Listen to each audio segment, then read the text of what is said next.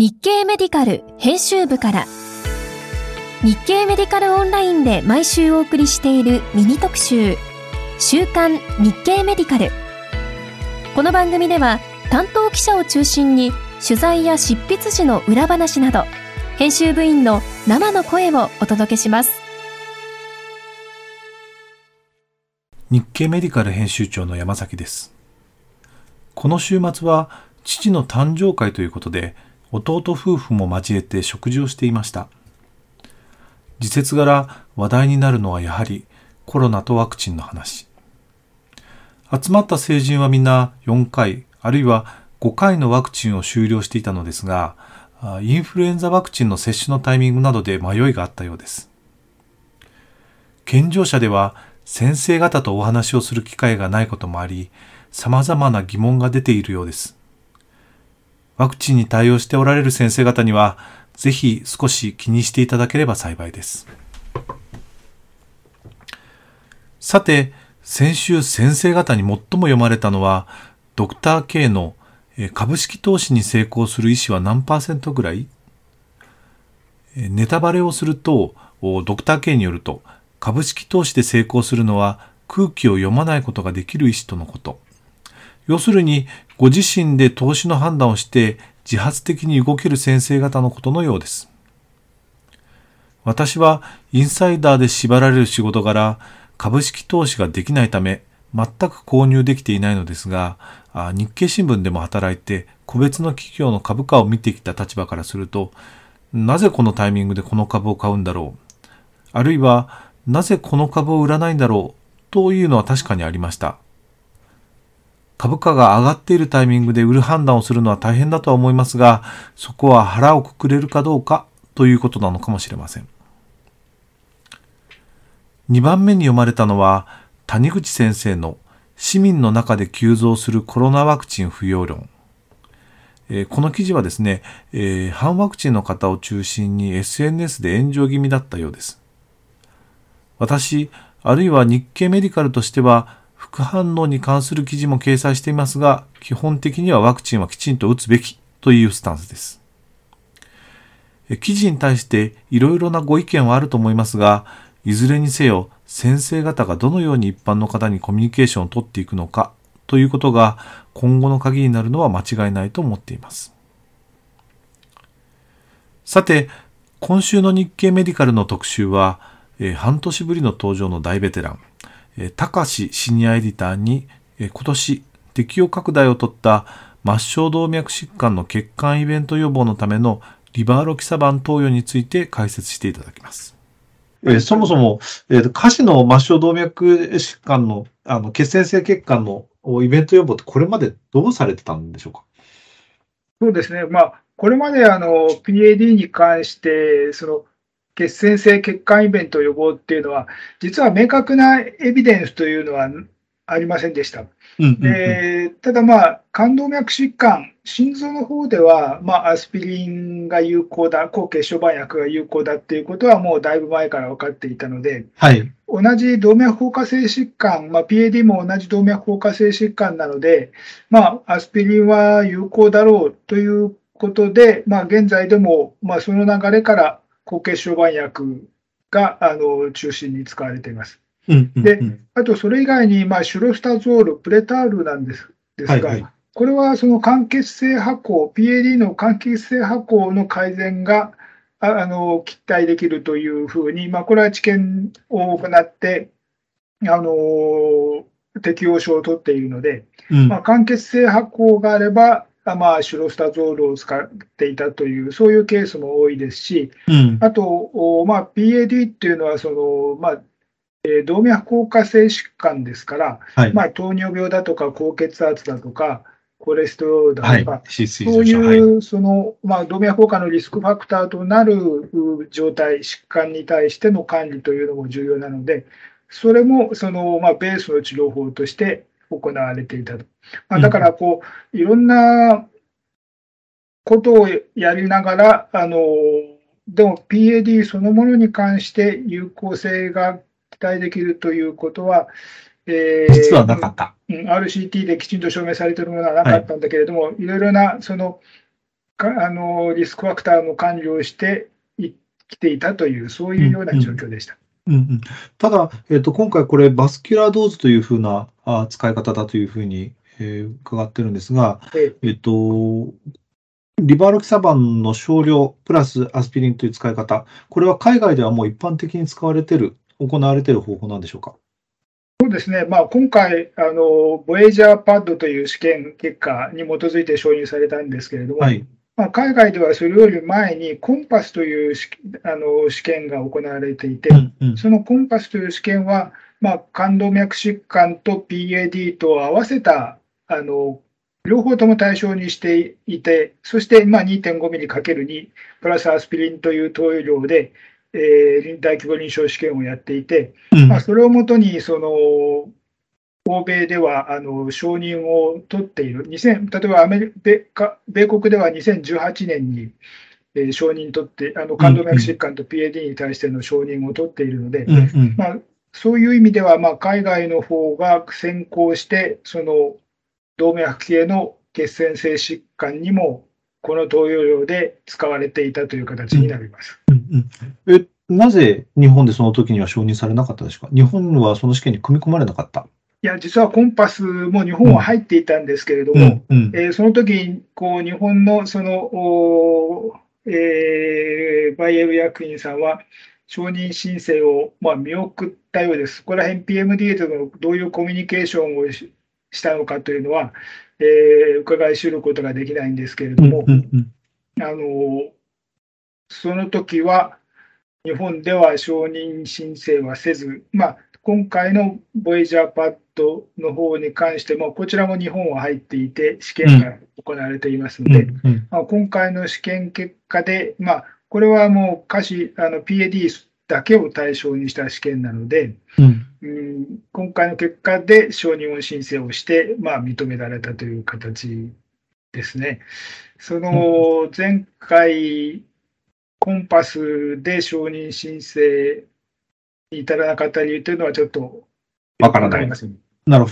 ど。逆に、あれですよね、コンパスをやったにもかかわらず、これは国際共同知見だったんですよね。ボイジャー PAD、ボイジャーパッド。そうですね。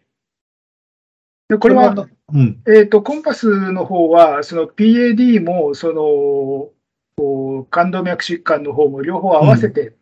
それで、えー、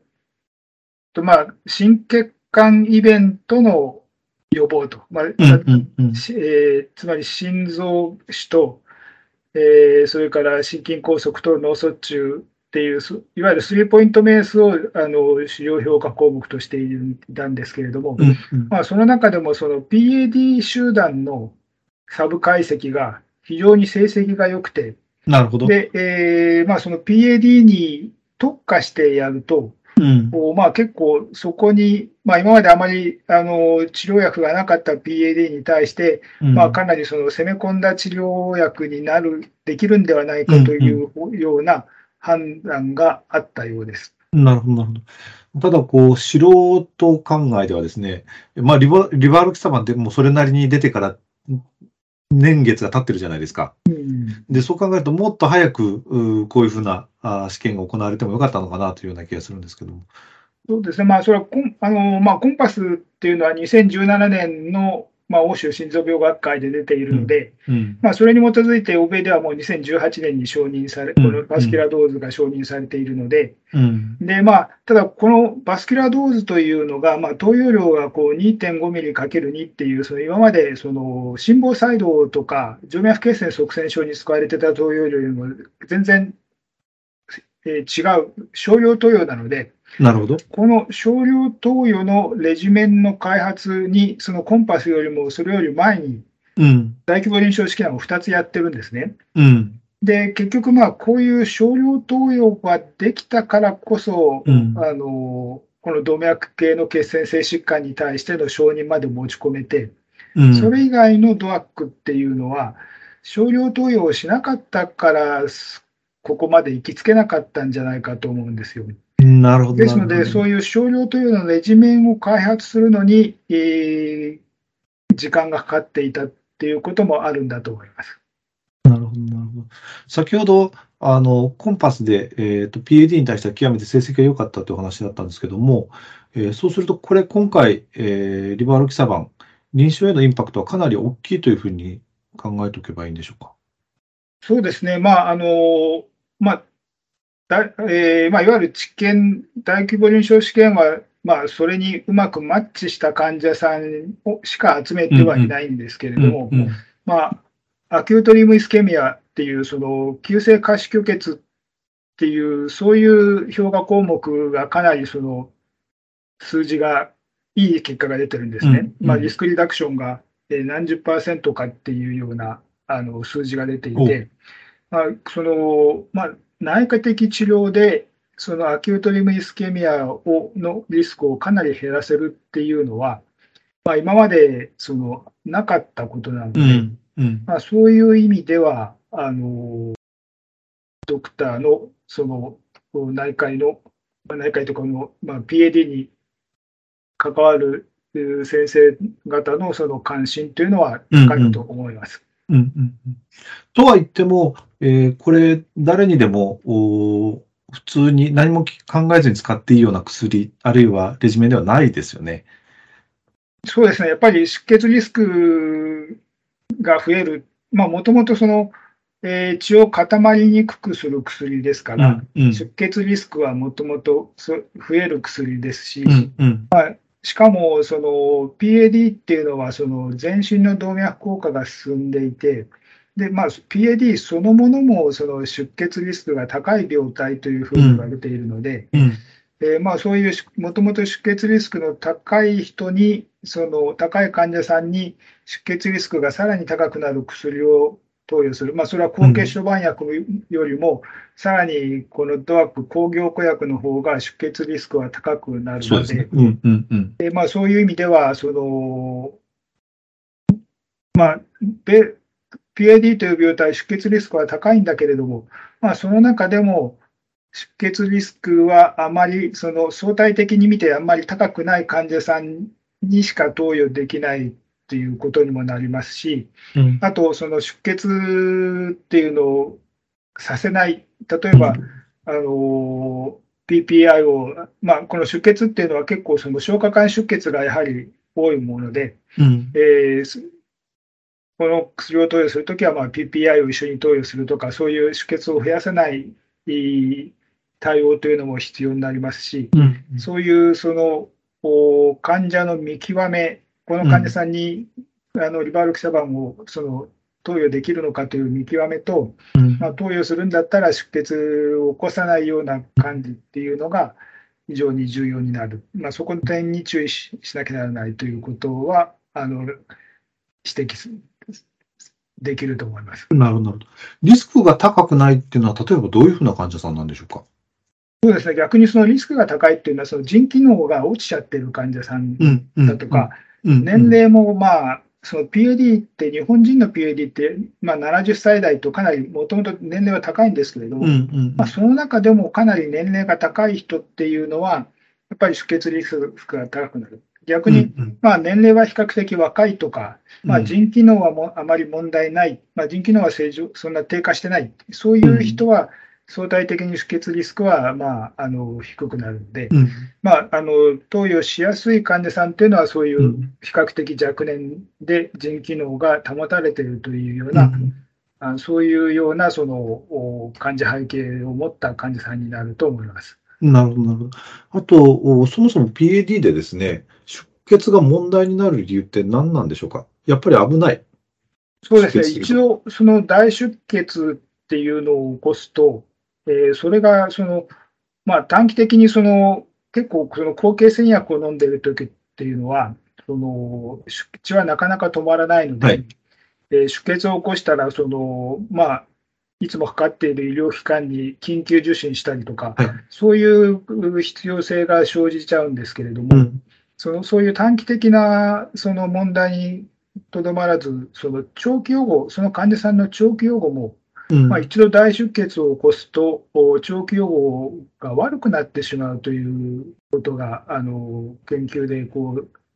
知られているので、なるほどなるほど、まあ、そういう点で、そのその先数年間の患者さんの生命予後というのを考えても、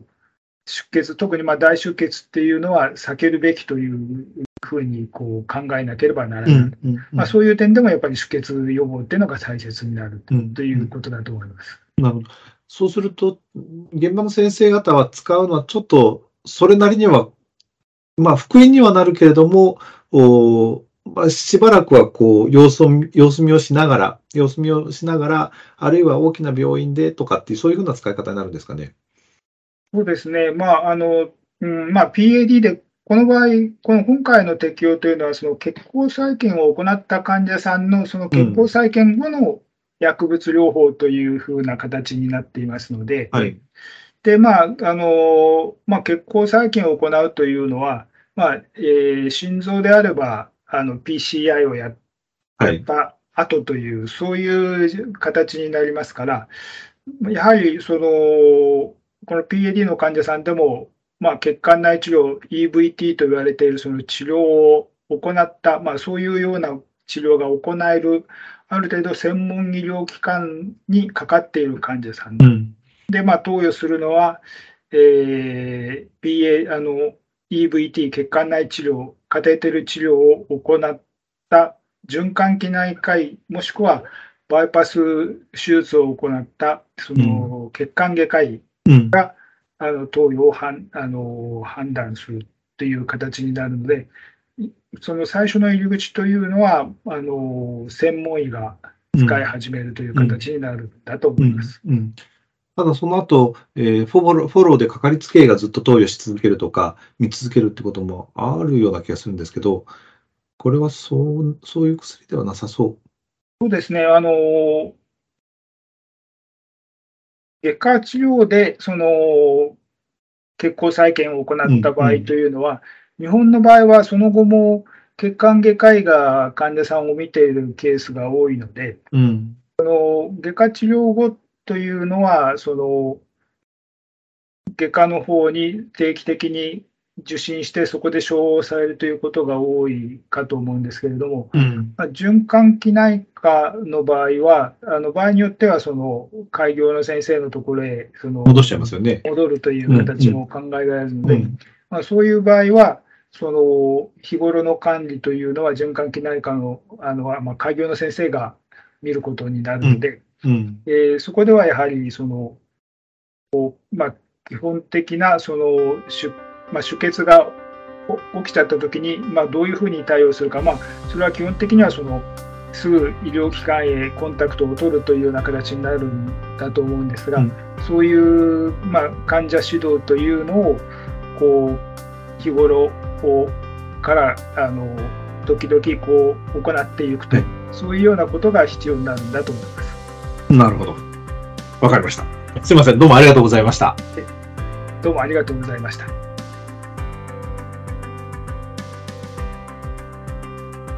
今週は他に、順天堂大学の八田先生に精神科救急における鎮静のあり方について、えー、日本精神科救急学会が2022年3月に改定した精神科救急医療ガイドライン2022年版を引きながら解説していただく記事を火曜日に公開するほか看護師向けサブサイトの A ナーシングに掲載されるのですが入院から在宅に移行する際の試験外泊についてコロナ禍で中止してしまっていることの問題点について現役の訪問看護師菊間八花さんにまとめていただきましたこちらは水曜日に掲載する予定です今週も日経メディカルをよろしくお願いいたします。